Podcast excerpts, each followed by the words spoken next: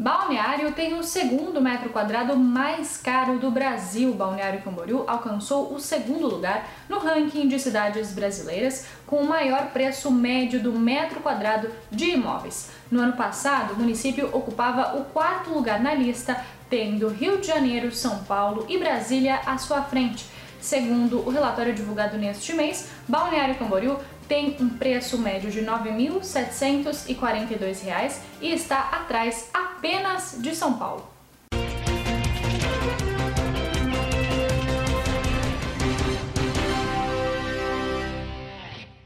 Vereador pede desculpas após dizer que feios não devem tirar a máscara. O vereador Victor Hugo Forte fez um pedido formal de desculpas em suas redes sociais após postar um meme da internet com o logotipo oficial da Prefeitura de Balneário informando que pessoas feias não precisariam retirar a máscara de proteção contra a Covid-19 na cidade.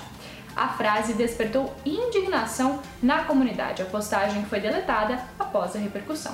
Acidente na ponte da Adolfo Konder trava o trânsito. No início da manhã desta sexta-feira, um acidente entre um caminhão e um veículo sobre a ponte da Avenida Adolfo Konder deixou o trânsito travado no sentido centro de Itajaí para a BR-101. O veículo Ford K e o caminhão seguiam no mesmo sentido quando o veículo rodou da pista. Não houve vítimas, apenas danos materiais. Esses foram alguns dos destaques desta sexta-feira aqui na região. Confira mais em nosso site diarinho.net.